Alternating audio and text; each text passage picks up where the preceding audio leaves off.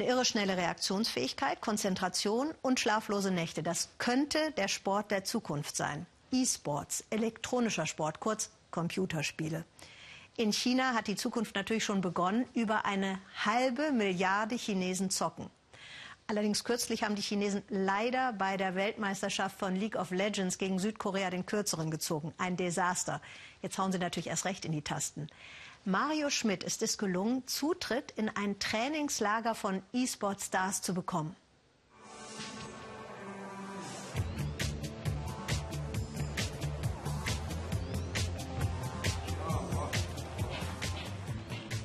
Die Mannschaft 1246 aus Shanghai trainiert wie fast jeden Tag bis Mitternacht.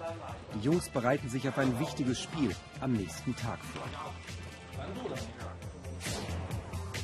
Yang Jiawei verbringt 12 bis 15 Stunden vor dem Computer, sechs Tage die Woche. Er ist Profi, seine Disziplin E-Sport, das Spiel heißt Overwatch. Über Kopfhörer verständigen sie sich, pass auf, gib mir Schutz, es läuft noch nicht rund.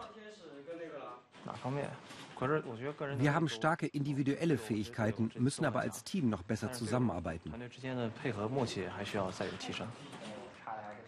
Ihr Gegner sitzt gut 1000 Kilometer entfernt, eine Mannschaft in Südkorea. Jeder Spieler steuert eine bewaffnete Fantasiefigur. Als Team müssen sie mehrere Felder erobern. Weniger Schweiß als beim Fußball, aber genauso viel Anspannung. Traineranweisungen von der Seite.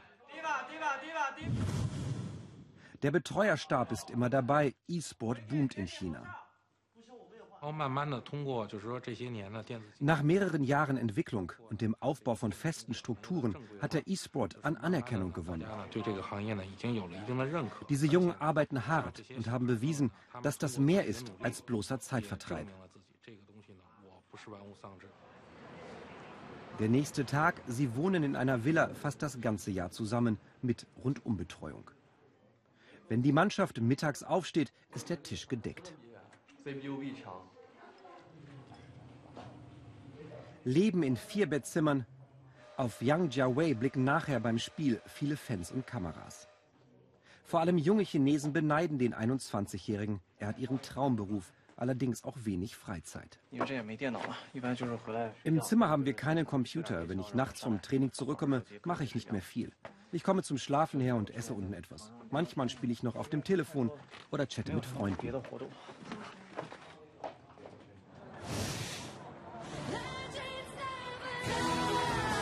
Ein anderes E-Sport-Spiel, andere Mannschaften und eine Supershow vor dem Beginn.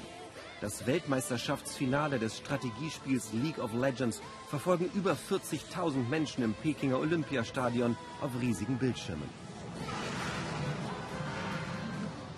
Auf den Monitoren sieht es aus, als würde ein Drache aus dem Computerspiel im Stadion landen.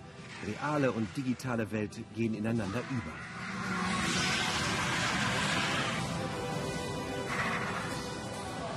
In den Katakomben machen sich die anderen Profis bereit. Auch Tian Cheng konnte sein Hobby zum Beruf machen. Er ist selbst leidenschaftlicher Spieler und verdient sein Geld als Kommentator. Viele Spiele werden live im Internet übertragen. Nirgendwo auf der Welt ist das Interesse so groß. In China verfolgen fast 80 Millionen Menschen dieses Finale, obwohl zwei südkoreanische Mannschaften um den Titel kämpfen. Das Publikum fiebert und leidet mit wie bei einem Fußballspiel. Zwar ist Spielsucht ein Problem in China, doch für Tian Cheng hat das mit E-Sport nichts zu tun. Wer meint, dass E-Sport eine Suchtgefahr darstellt, denkt sehr konservativ. Junge Leute, die in den 80er und 90er Jahren geboren wurden, erkennen es als Sport an. Sie sehen daran nichts Schlechtes, sondern etwas Positives und Gesundes. Das Internet wird in China streng kontrolliert. Trotzdem brummt alles, was politisch unbedenklich ist. Die Spieleindustrie hat mittlerweile das Wohlwollen der lange skeptischen chinesischen Behörden. Ein milliardenschwerer Markt. Und viele Manager in der Branche sehen E-Sport schon als olympische Disziplin. E-Sport selbst braucht keine Anerkennung von einer anderen Organisation, um seinen Wert zu zeigen. Es ist ja schon Teil von einigen asiatischen Sportveranstaltungen. Wir sollten mehr darüber nachdenken, welches E-Sport-Spiel olympisch werden sollte. Yang Jiawei muss vor jedem Spiel in die Maske.